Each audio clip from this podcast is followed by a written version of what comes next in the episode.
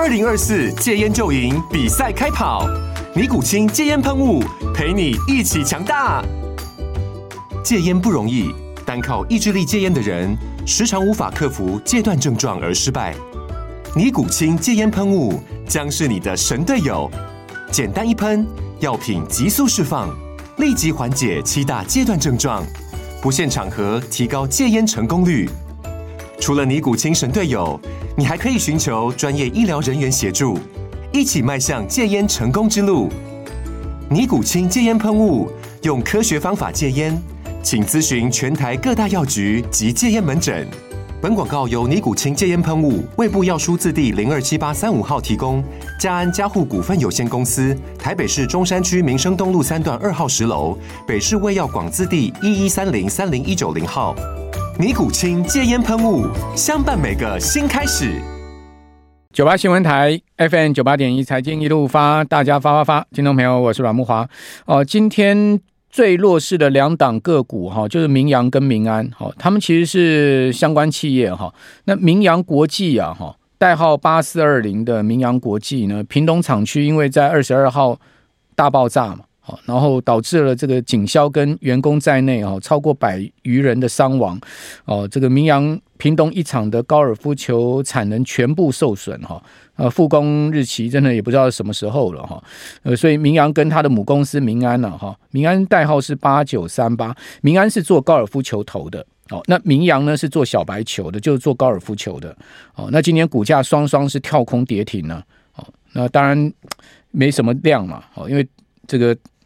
这个太实在是太重大的一个意外了哈，呃，今天明扬股价是跌停锁住哈，七十五块八，好，那委卖张数将近九千张了，那明安股价呢跌停锁住六十五九六十九块开出啊，委卖张数也超过五千张哈，那明扬是明安持股百分之五十二点一二的子公司，而且呢，他们两家公司是纳入合并报表的，哦，所以明安。的营运包括有高尔夫球具哦，复合材料。那明扬国际生产的高尔夫球也其实也是它的这个财报内容哈。其中高尔夫球具呢，大概占营收百分之六十五，高尔夫球占百分之二十，复合材料占百分之十五。好，所以这两档股票，也不知道什么时候才能打开跌停了。现在看起来，整个呃意外所造成的损失是相当严重哈。除了财务损失以外，人民的损失更是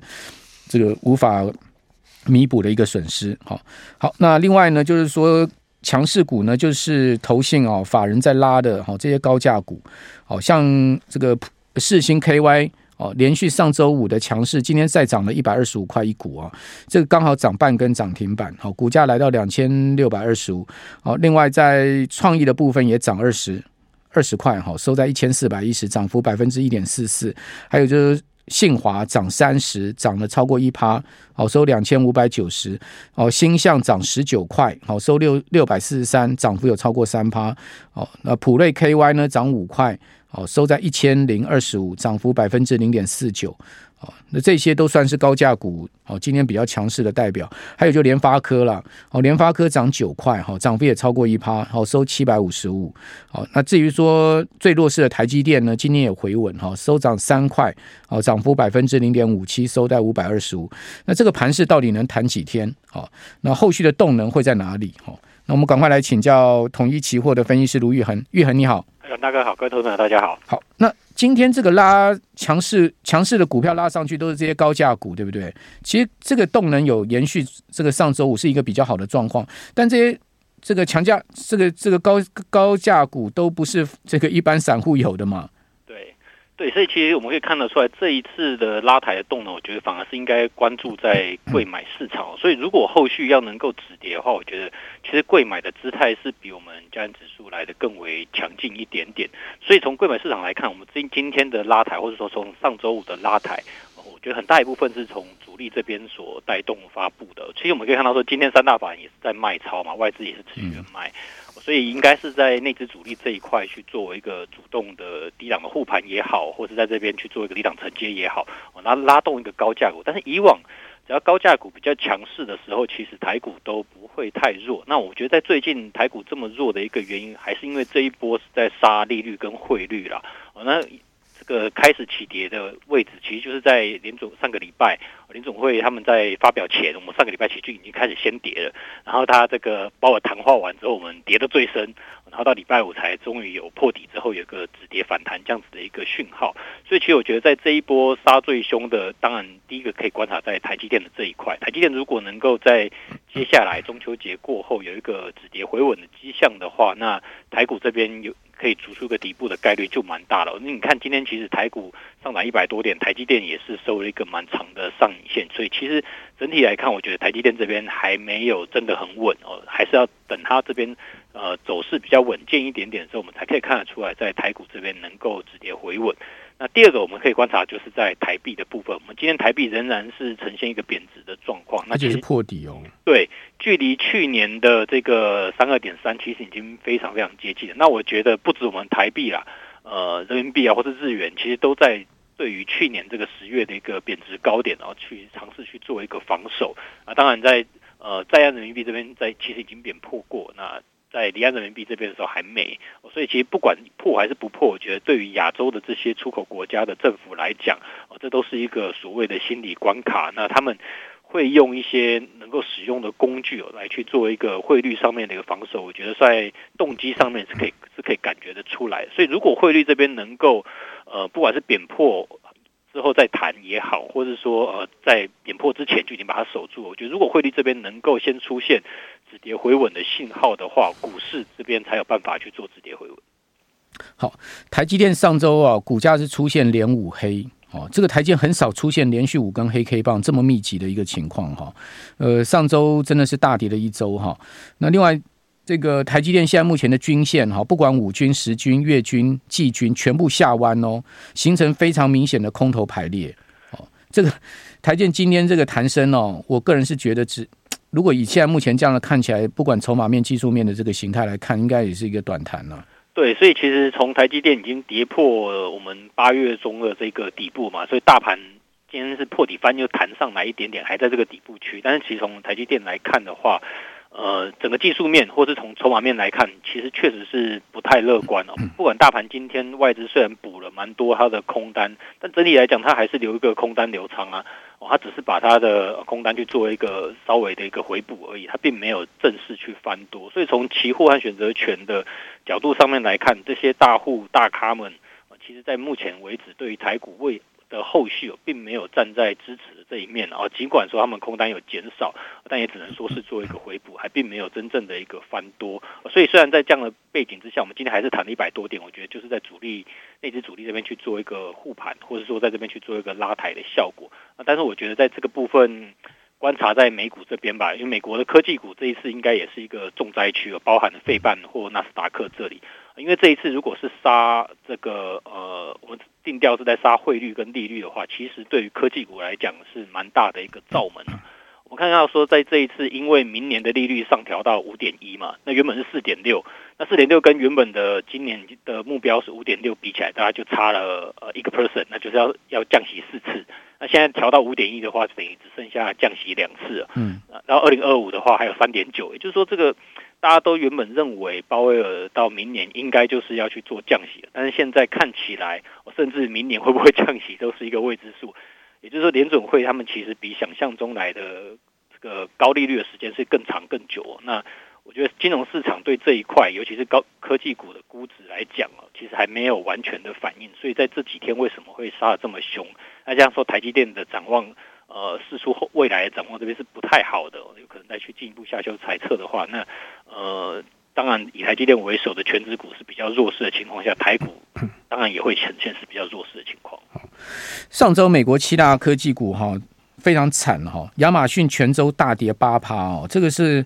呃，很少见哦，亚马逊一周可以跌这么多的哈，八 percent 呢哈，而且呢，亚马逊可以讲说是这一波啊，从美股从八月回档以来哈，七大科技股里面姿态最强的，等于说是最强的这个呃这个主力球员哦，现在也挂点哈。对，都都对啊，你看到其实亚马逊真的都几乎没跌到，就上周一周突然杀下来八趴。另外呢，谷歌大跌五点二 percent，谷歌算是第二强的。哦，等于说是呃二号主力球员现在也挂点。那另外呢，弱势的就不要讲了。奈飞上周跌了，网飞跌了四点三趴，前一周跌十趴，哎，所以等于说连续两周已经跌掉十五趴。那微软呢，算是弱势的哈，就是说这个球队里面的大咖，啊，七档里七个球员里面的大咖，因为这一波它其实回档姿态非常的弱嘛，哈。那它上周跌幅四趴，另外苹果也算是比较弱的，哈。那但上周还好，它只有跌百分之零点一。那 Meta 呢是跌百分之零点四，好，然后你可以看到，其实这七档股票哈。上周的走势都非常的弱，甚至应该这样讲，从八月以来的走势都非常弱。除了亚马逊跟谷歌以外，但是这两档呢，在上周居然出现大跌，这也很不太好啊。因为今年美股的涨幅大部分就是这七只股票贡献的，其他根本就都没涨。啊现在只剩他们没跌，所以就就就补跌啊，对对，一周可以损失一千五百亿市值哎，这七家美金呢。对，所以我觉得说科技股这么弱势，如果是要看科技股什么时候止跌回稳，除了他们自己本身的财报以外，我觉得大家可以观察，就是美国十年债这个殖利率哦，美国时间债价格到今天为止都还在几乎快要破底的状况哦，那殖利率当然就是在快要创新高。那殖利率给大家做几个关卡，大家可以去留意一下，因为在之前大概是在四点三左右的一个位置哦，那现在已经慢慢的要往四点五去做靠近了。那殖利率如果跑到四点五之上的话，其实我觉得股市就应该还会有一波的杀盘的机会，就蛮大的。嗯，那如果再进一步往上走，比如说到四点七五，或甚至往五这边去做靠近的话，那我觉得，呃，今年下上半年的这个涨幅，其实就有很大一部分会受到蛮严厉的一个挑战的。因为其实当殖利率走高的时候，是大家最怕的一个状况。因为殖利率走高的时候，其实往往带来就是像我们上个礼拜一样，你会发现说什么东西都通通都在跌。剩下美元在涨。好，我记得德德意志银行哦，他在去年底哈、哦，这个独排众议，认为说今年上半年标准普尔五百指数有可能看到四千五百点，所有投行都看非常差哦，就德意志银行看说会到四千五百点，结果真的就他看对了。然后他给出的报告说，第三季美股会回档二十趴。哇，现在已经回了十几趴了，我真的觉得德意志银行这个写报告的人真的是超准的、超大神的。好，我们这边休息一下，等下回到节目现场。九八新闻台 FM 九八点一财经一路发，我是阮木花。哦，手上有民安跟民阳两档股票的投资人想卖，现在目前是求售无门嘛？因为基本基本上不会有人在这个地方会是大量买进去接刀子，因为你也更不知道它会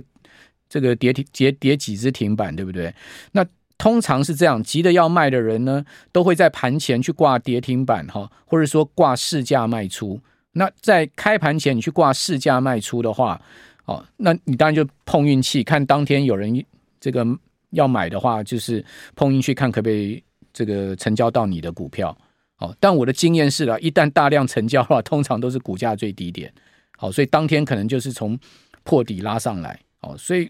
如果我有这两档股票的话，我应该就放了，先看看吧。哦，你因为这个地方急着卖，你不见得卖得掉嘛。好，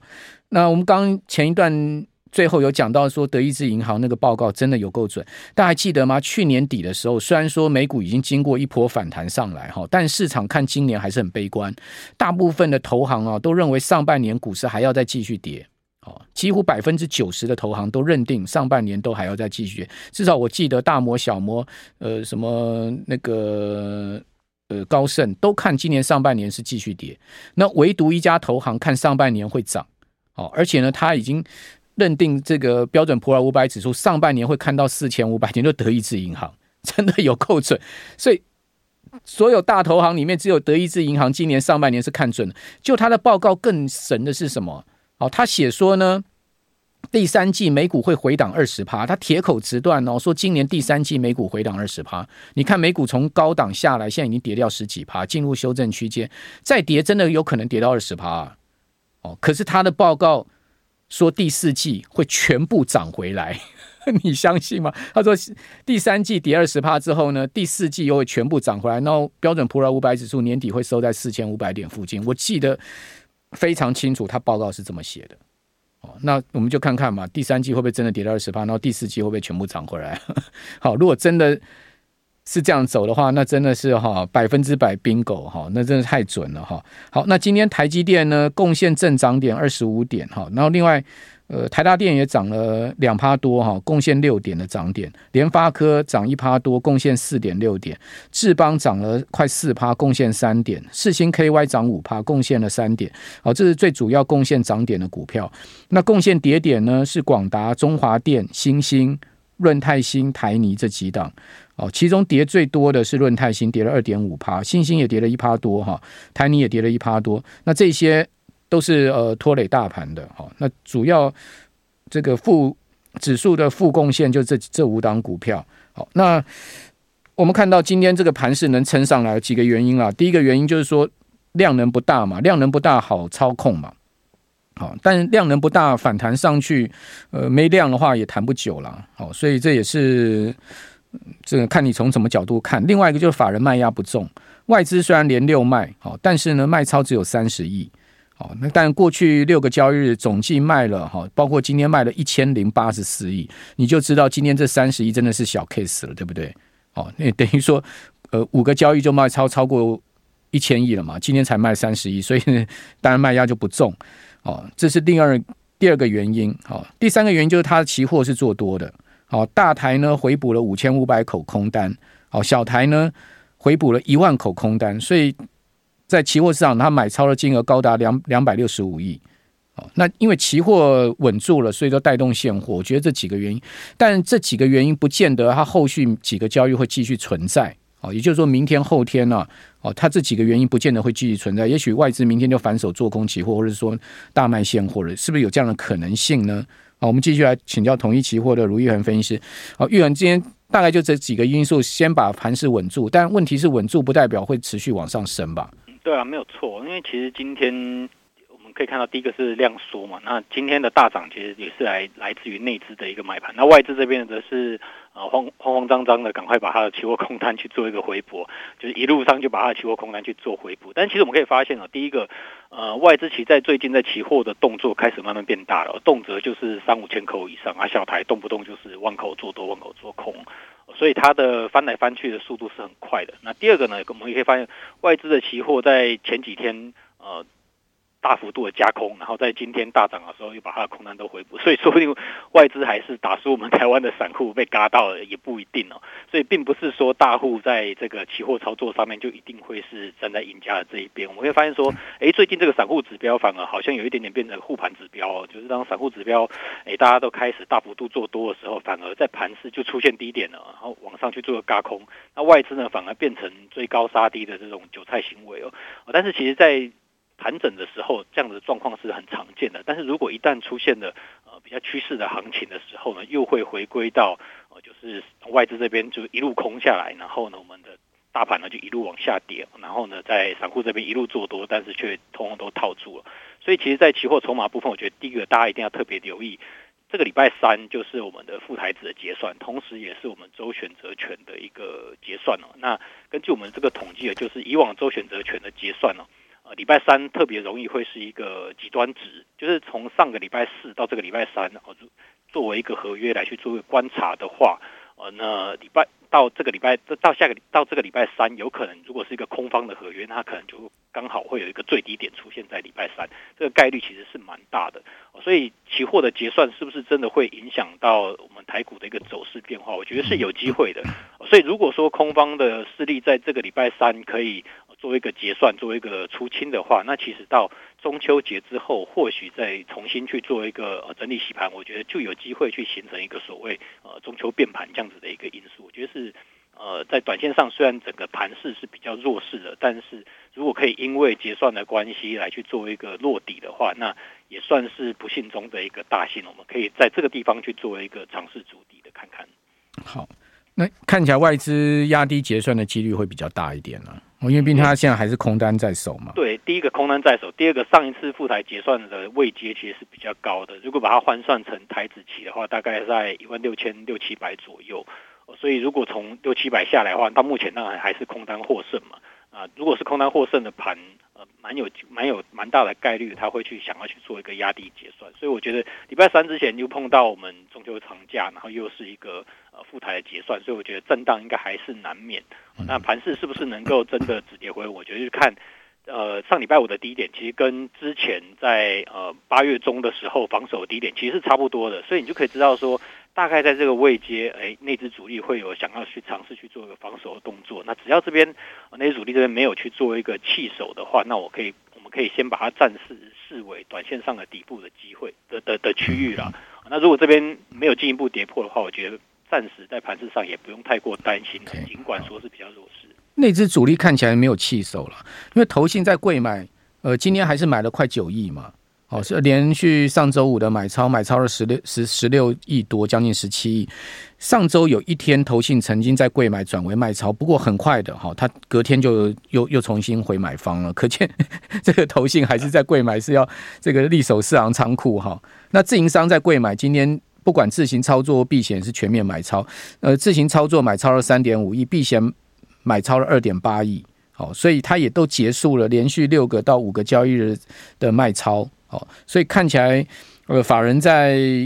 至少柜买是要守这个利行这个四行仓四行仓库的了哈。那另外我们再看到，就是说美股除了科技股弱势以外，银行股也很弱啊。好，上周整体美国的银行股大跌四点六趴，哦，将近五将近五趴的一个跌幅。所以美国现在科技股、银行股都非常的弱。哦，对。其实银行股当然就是这一次利率走升的最大的受灾户啊，因为他们就是殖利率曲线倒挂嘛。其实不止银行股，联准会自己都受到殖利率曲线倒挂的，亏了一千亿美金啊，裁员了。所以这七伤拳嘛，那升息就是这样子，就是大家都很痛苦，看谁先倒而已。所以在这个东西，大家原本都预期他们应该撑不下去，但想不到美国经济这么坚挺，还可以到到今年还可以这个。把 GDP 再进一步的上调，明年也可以上调，所以整体来看呢，我觉得美国它这一次的这么强劲的原因呢，其实在于他们的消费能力也还没有太过的一个往下掉。但是这个消费能力还这么强的一个原因，其实有一部分是因为财政部在大举的这个 呃举债之后呢，去做一个财政的补贴。但是呢，我们从一个数据上可以看得出来，就是美国的超额储蓄，其实在今年第四季会用完。所以，如果超额储蓄用完的话，应该已经用完了吧？嗯，就是在 通常是说到十月了，到十月，所以后续可以观察。如果美国的消费掉的很快的话，那也许他们明年没有想象中这么坚定。我是觉得美美国不会输了，他已经打定主意了嘛。他就是要把这个全世界股债市都搞倒之后呢，资金全部跑回美元去。那到最后美股落地，美债落地，那钱最后还是抄抄美股跟美债的底啊。所以最最最最后还是他得利呀，这样的剧本就是他们。对，这剧本大概就是这样子吧。我我认为。